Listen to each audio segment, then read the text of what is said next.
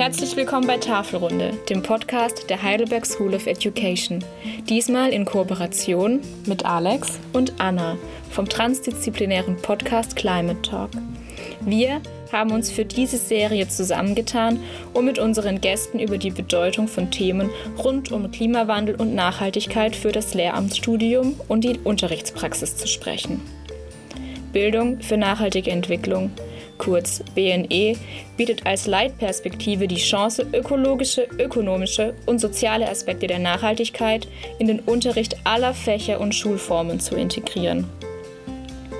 Das Besondere an unserer Serie ist, dass die Folgen allesamt von Studentinnen produziert wurden. Teilnehmerinnen der Zusatz- und Querschnittsqualifikation Nachhaltigkeit an der Heidelberg School of Education haben die Folgen eigenständig konzipiert und umgesetzt. Inhaltlich begleitet wurden sie dabei von Nicole Eschbach, die zu Klimakrise und Nachhaltigkeitsbildung forscht und lehrt. Mein Name ist Valentina. Und mein Name ist Tessa. Und wir sind Teil des Podcast-Projekts Climate Talk meets Tafelrunde. Wir sind heute allerdings nicht alleine. Uns ist heute Verena Kantrowitsch zugeschaltet. Verena ist Diplompsychologin und arbeitet in der Beratung, im Coaching und als Dozentin im Gesundheitsbereich. Und gleichzeitig ist sie Teil von Psychologists for Future und kennt sich somit bestens mit den Themen Klimawandel und den psychischen Folgen darauf aus. Hallo Verena.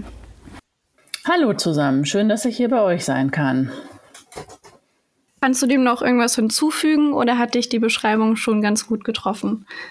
Ja, das hat mich noch, hat mich ganz gut getroffen. Vielleicht ist noch ganz schön zu sagen, dass ich als Psychologin ähm, im öffentlichen Dienst beschäftigt bin und ähm, mit ganz vielen Themen, die gar nicht unmittelbar mit ähm, Klima und so zu tun hatten. Ich musste auch recht alt werden, um selber zu erkennen, welches Problem wir da haben und ähm, zu überlegen, ah, okay, das hat ja total viel mit Psychologie zu tun. Also wenn man es dann einmal hat, dann weiß man, wie es ist. Aber ähm, ja, ich habe mir ganz lange selber zu wenig Gedanken darüber gemacht. Deshalb ähm, glaube ich auch daran, dass ganz viele Leute genauso wie ich dann auch plötzlich denken können, Mensch, das ist ja total wichtig, das Thema. Das hilft mir dann so ein bisschen dabei, wenn ich es bei mir selber sehe, traue ich es auch anderen zu. Sehr cool. Ja, dann steigen wir auch gleich ins Thema ein. Und zwar ähm, hat man ja schon sehr viel über das Thema Fridays for Future in den Medien gehört. Ähm, aber was genau kann man sich unter Psychologists for Future vorstellen?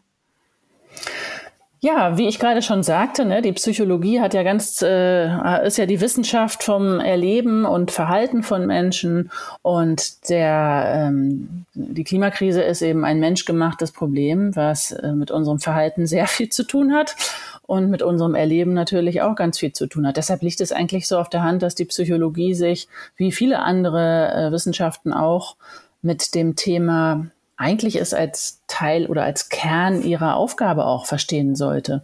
Ja, und dann gab es wie immer coole Leute, die dann gesagt haben, Mensch, gucken wir mal, ob da noch andere Interessentinnen sind, die das auch so sehen.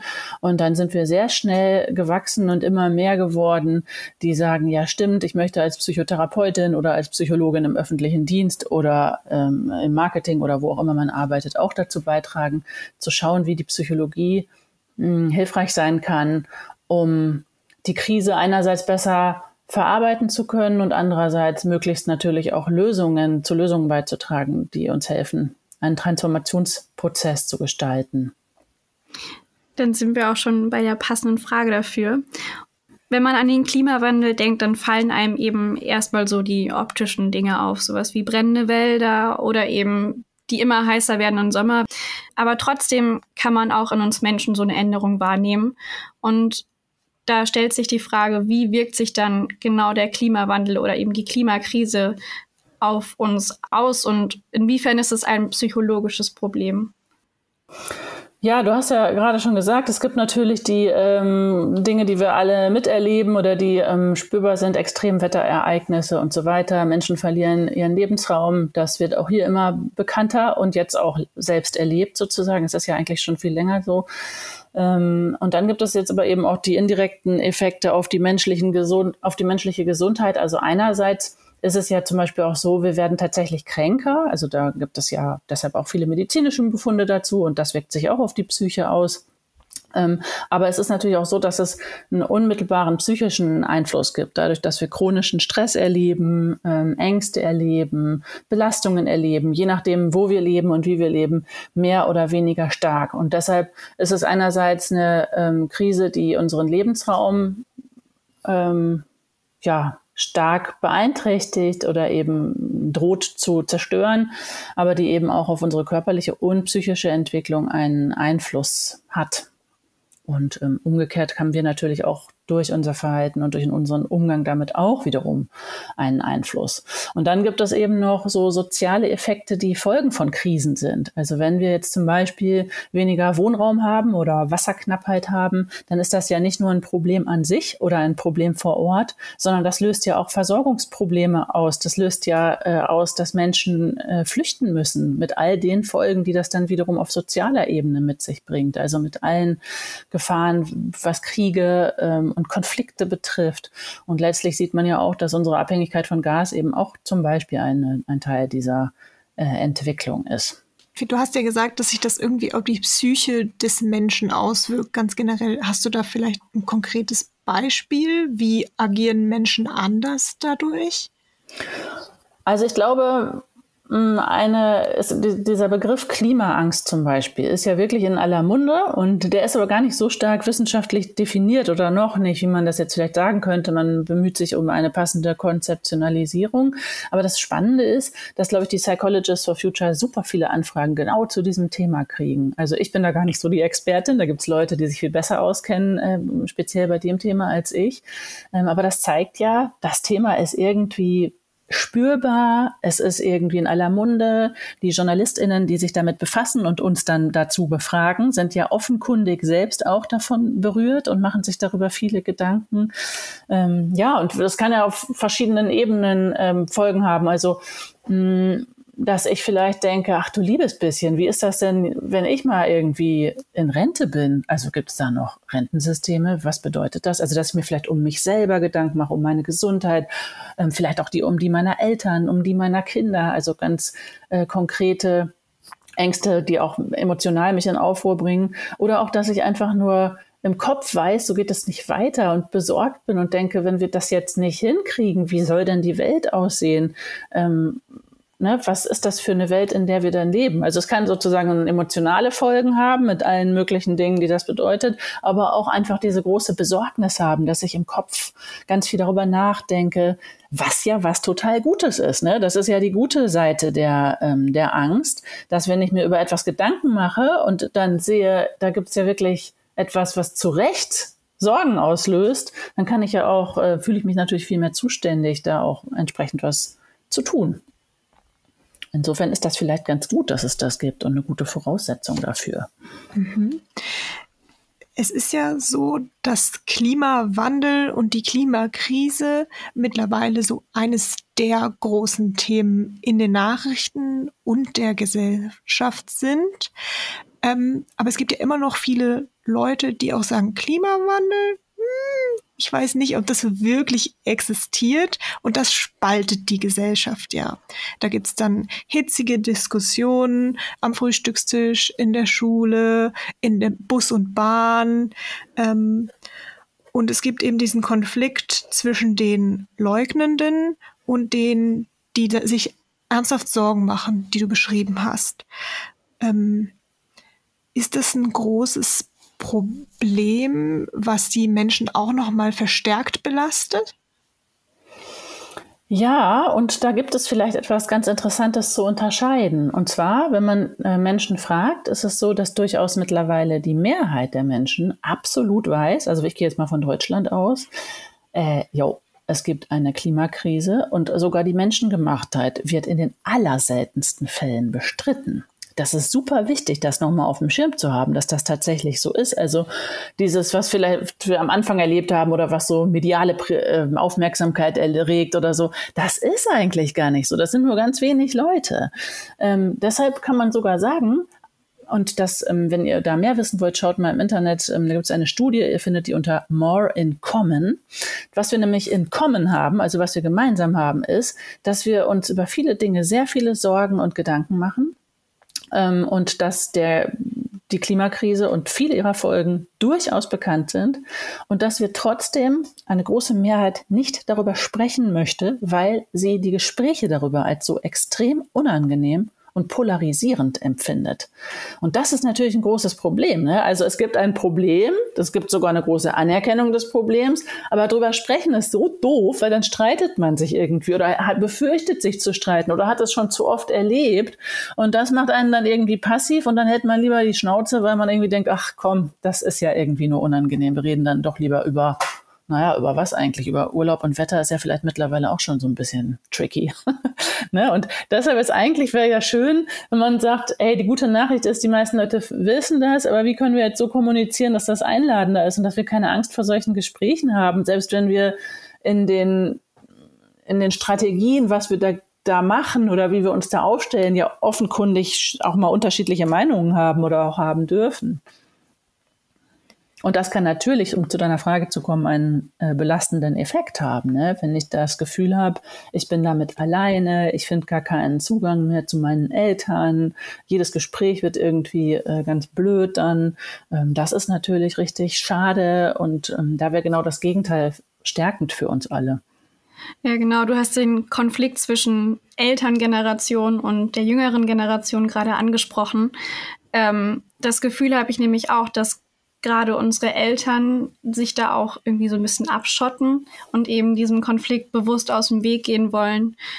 Ähm, empfindest du das auch so, dass es auch so einen Generationenkonflikt eben gibt? Durchaus. Also wenn ich jetzt mal an ähm, meine eigenen Eltern denke, dann habe ich das, äh, also die sind durchaus so, dass die wissen, es gibt da Schwierigkeiten. Und neulich sagte meine Mutter auch zu mir, ich habe mir jetzt gedacht, wenn, wenn die Kleinen, wenn die, wenn, die sind ja in unserem Alter, wenn wir im Jahr 2100 leben. Und das war für meine Mutter ein ganz krasser Moment, wo sie das plötzlich so, die sind dann so alt wie sie jetzt und wie sieht die Welt dann aus? Das war plötzlich so ganz greifbar und fühlbar für sie. Ne? Aber dann setzt vielleicht bei ihr so allzu schnell sowas ein wie, es ist doch immer noch gut gegangen, so ein Optimism-Bias nennt man das und ach, und irgendwas wird schon erfunden werden und irgendwie schaffen wir das noch und irgendwie ist es ja sogar nachvollziehbar, äh, dass man versucht, sich damit zu trösten. Ähm, und ich glaube, solche Mechanismen gibt es überall, bei jüngeren Leuten, bei älteren Leuten. Ähm, ähm, kommt natürlich echt sehr stark drauf an aber dass, dass es da auf jeden Fall einen Unterschied gibt und dass ähm, gerade eure Generation, ihr seid ja noch mal ein Stück äh, jünger, da wahrscheinlich noch mal die Diskrepanz noch größer erlebt als ich, die jetzt vielleicht so dazwischen steht. Das kann ich mir sehr gut ähm, vorstellen. Und auch da ist es aber auch vielleicht wichtig. Ich habe irgendwann verstanden, dass meine Eltern gar nicht so sehr GegnerInnen sind, wie ich dachte, sondern, ne, sondern dass wir ja auch eigentlich in manchen Sachen wirklich äh, gemeinsame Veränderungen gut finden. Also ähm, meine, meine Mutter sagt zum Beispiel immer, wir essen eigentlich gar kein Fleisch mehr. Für sie zählt aber sowas wie Aufschnitt und sowas, das zählt eigentlich gar nicht mehr zu Fleisch. Das ist so, Fleisch ist nur ein schieres Steak und so. Ne? Und ähm, ich bin jetzt gar nicht dafür, auf der individuellen Ebene alles auszuhandeln. Aber was ich daran interessant finde, ist, dass es ein Thema ist und dass, das, ähm, dass wir uns darüber jetzt mittlerweile gute Gedanken machen können und auch in der Familie überlegen, ach guck mal, was hat sich denn verändert im Vergleich zu früher? Ne? Was verändert sich in unserer Generation im Vergleich zu meinen Eltern? Und bei Oma und Opa war das so, dass sie sowieso total wenig Fleisch gegessen haben, weil einfach die Zeiten anders waren. Und äh, die, ne, das, das sind so Sachen, über die wir dann ins Gespräch kommen können. Und dann sind wir als nächstes Jahr vielleicht bei den äh, Dingen wirklich zu überlegen, wie können wir das denn jetzt verändern? Also was würde dir und mir denn helfen, um wirklich so große Veränderungen beim, beim Essen, in der Mobilität, beim Wohnen äh, nicht nur zu fürchten, sondern zu begrüßen und ähm, da ne, was brauchen wir dafür eigentlich? Und das ist übrigens die beste Frage, wenn man mit Menschen oft in einem Konflikt ist, zu sagen, okay, aber sag mal, du weißt das ja selber, dass das Thema so ist. Was wäre denn dein Ding? Was bräuchtest du, um, um das Gefühl nicht so zu haben, was wir alle haben, Mist, schon wieder was falsch gemacht. Ne? Was fändest du gut? Was würde dir persönlich helfen? Ich mache mir darüber viele Gedanken. Und dies, das ist eine ganz andere Frage, als wenn man sagt, Warum machst du das immer noch? Oder warum hast du dir jetzt ein, äh, dieses Auto gekauft oder so? Ne? Weil das macht, es lädt die Leute ein zu überlegen, ja, was bräuchte ich eigentlich? Und dann sind wir auch bei einem ganz anderen politischen Denken, als wenn wir sagen, warum machst du das nicht? Und das ist total scheiße, wenn und so. Wenn wir so sprechen, dann kommt nur Verteidigung dabei raus. Ne? Und dann sind wir bei diesem Streit, den alle ja befürchten. Ja, genau. Da fällt mir auch irgendwie als Stichwort Fridays für Hubraum ein, die ja auch eben genau aus diesem Grund dann diese, diese Gegenpartei ins Leben gerufen haben, die irgendwie komplett absurd ist, aber. Ja, aber die haben auch nur kurz Aufmerksamkeit. Ja, ja nur ganz ne? kurz. Oder ist das, ja, ist auch wieder verglüht, glaube ich, ne? So richtig, so richtig gehalten hat sich das dann doch nicht. Zum Glück. Ähm, du hast jetzt ja schon die Leute angesprochen, die begreifen, okay, wir haben ein Problem, ziemlich großes. Und was machen wir jetzt? Wenn ich jetzt an meine SchülerInnen zurückdenke aus den Praktika, wenn ich das mal angesprochen habe, kam manchmal so, ja, aber können wir eh nichts machen. So, also so den Kopf in den Sand gesteckt. Wie kann man da vielleicht vorgehen, mit denen umzugehen? Mhm.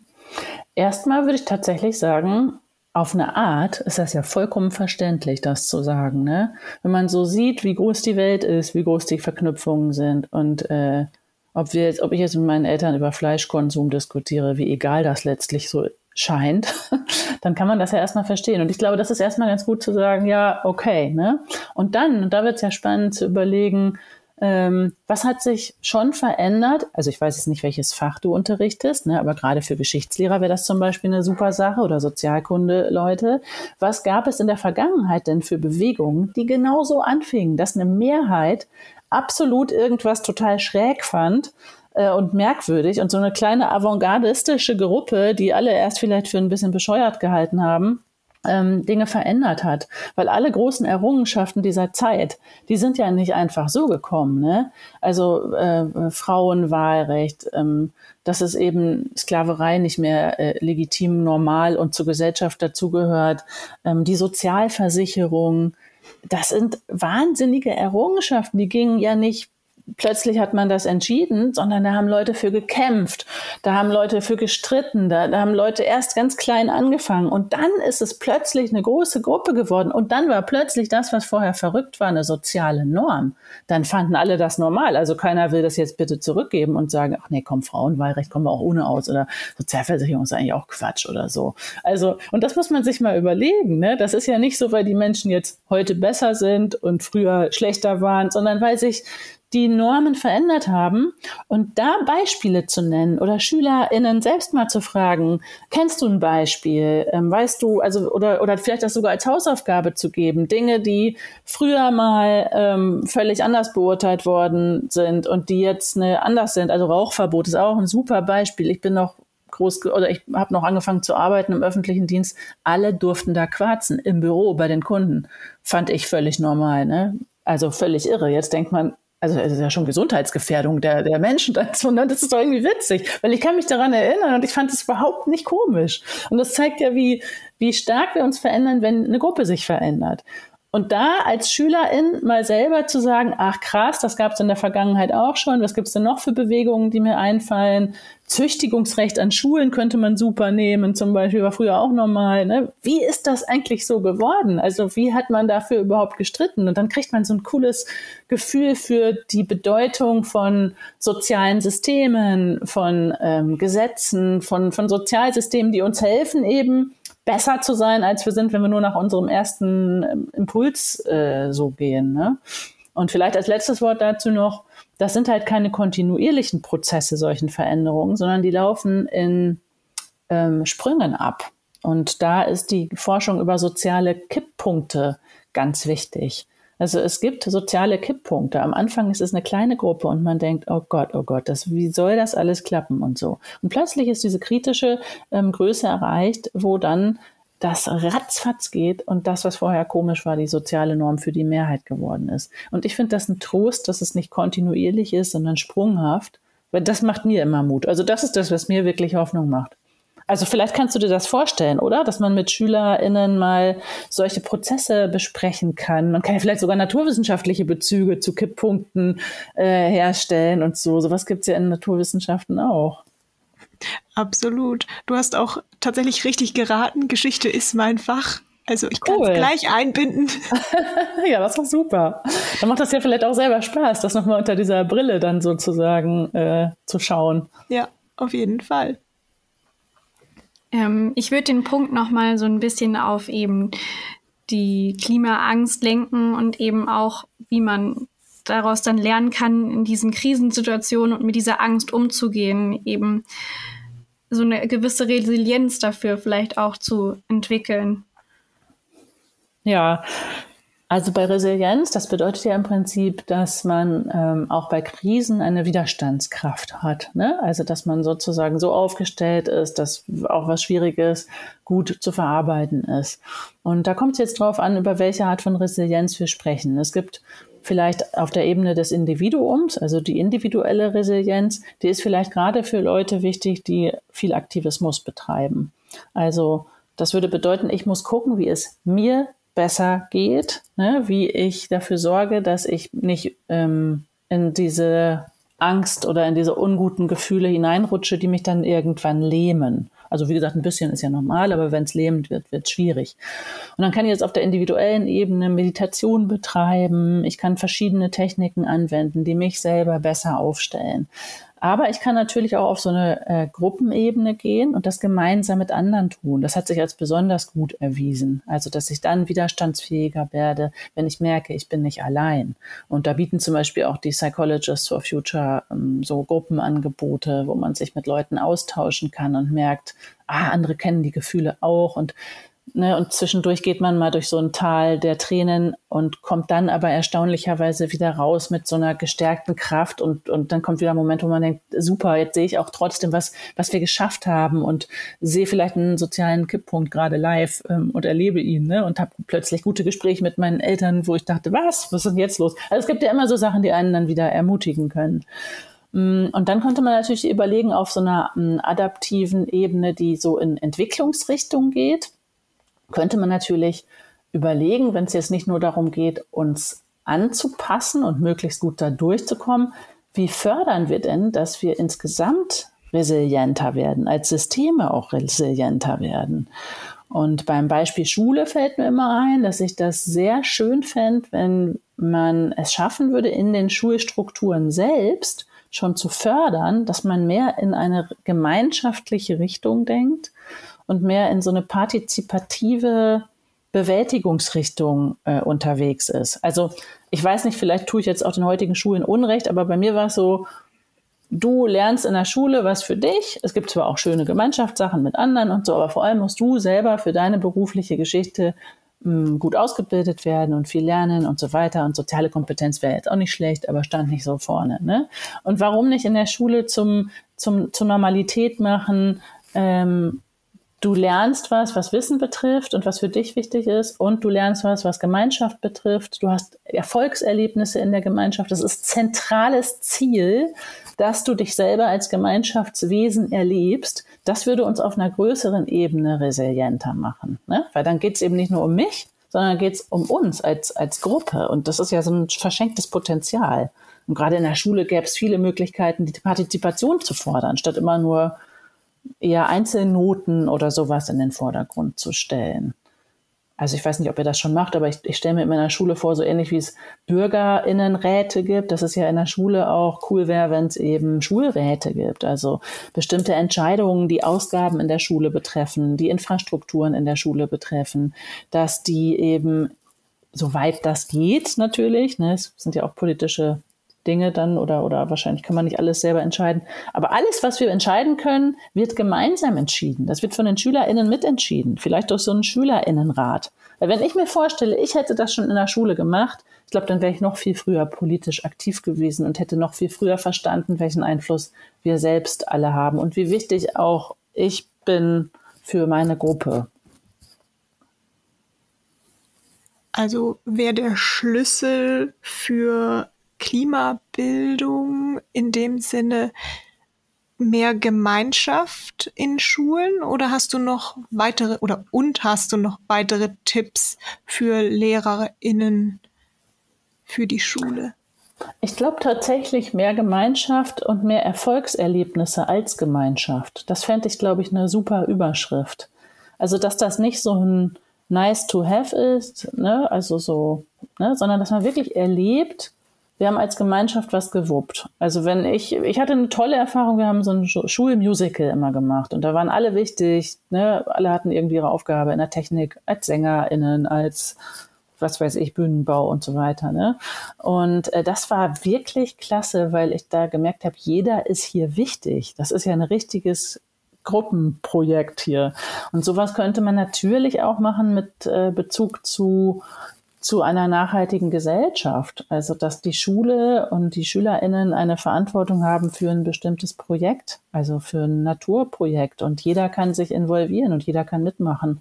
Ähm, und das aber nicht, wie gesagt, als ein nice to have, sondern so, so, ja, alle, die freiwillig Lust haben, kommen in eine AG, sondern es wäre natürlich klasse, wenn es wirklich zu den Strukturen dazugehören würde.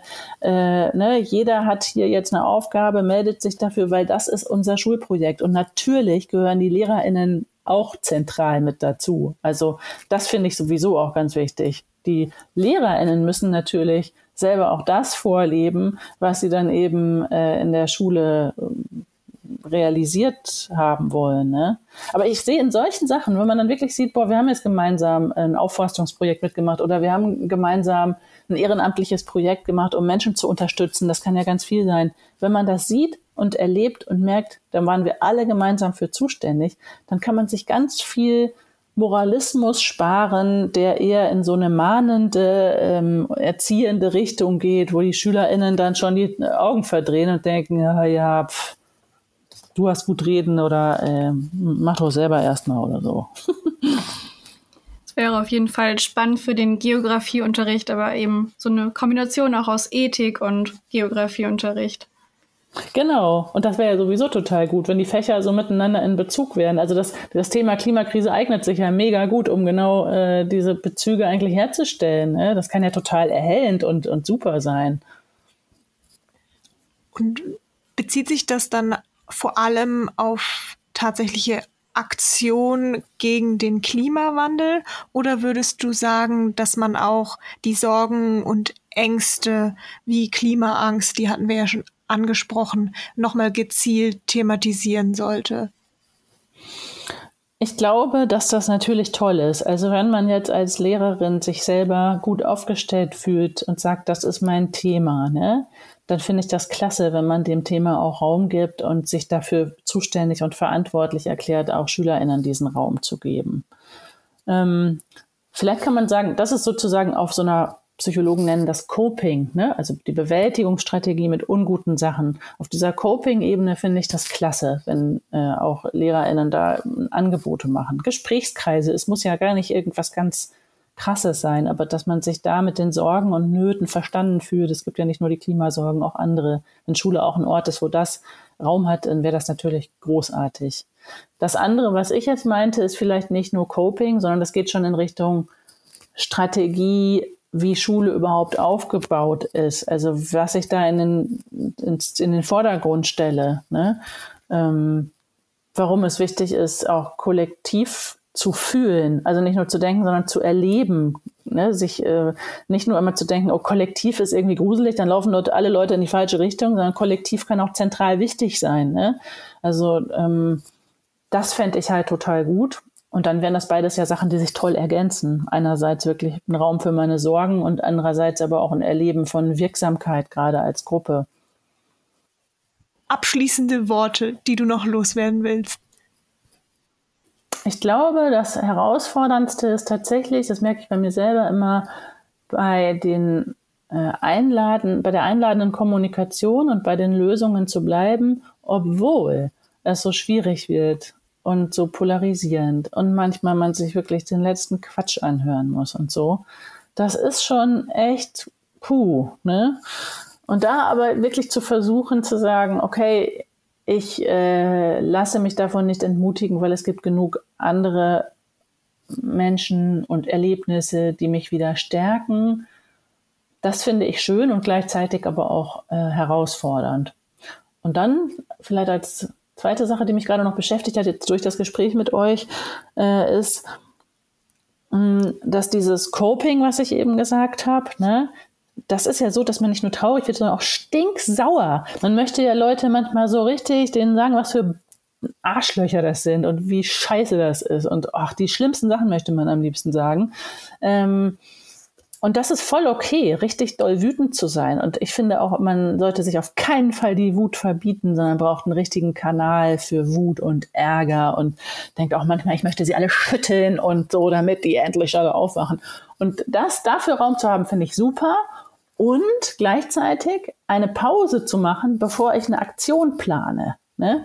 Also, weil wenn ich dann irgendwas plane, womit ich jetzt Leute einladen will, begeistern will, dann ist vielleicht der Modus, in dem ich bin, wenn ich total abkotze, nicht so der geilste Modus. Ne? Und dann lohnt sich das vielleicht, da meinen Raum für zu haben und dann, wenn ich anders aufgestellt bin oder wenn ich mich bekräftigt habe, zu überlegen, so, und wenn ich jetzt ein gutes Gespräch führen will, zum Beispiel mit meinen Eltern, dann setze ich mir jetzt mal die Brille der Neugier auf ähm, oder mit meinen SchülerInnen, ne, dann, ach, die hatten das letzte Mal gar kein Interesse dran. Jetzt bin ich neugierig, warum nicht? Und das interessiert mich jetzt. Und da gehe ich jetzt mit dieser offenen Haltung rein und dann zu gucken, was passiert. Und ich glaube, wenn man das selber gut trennen kann, einerseits so ein bisschen das Strategische oder das Einladende von dem absolut trotzdem gleichzeitig notwendigen Bedürfnis, mit doofen Gefühlen auch äh, umgehen zu können und Raum zu haben, dann ist das, glaube ich, eine wichtige Sache. Weil manchmal habe ich das Gefühl, es vermischt sich dann. Also bei mir selber ehrlich gesagt auch. Aber es ist gut, das auf dem Schirm zu haben, dass man das gut auseinanderhalten kann.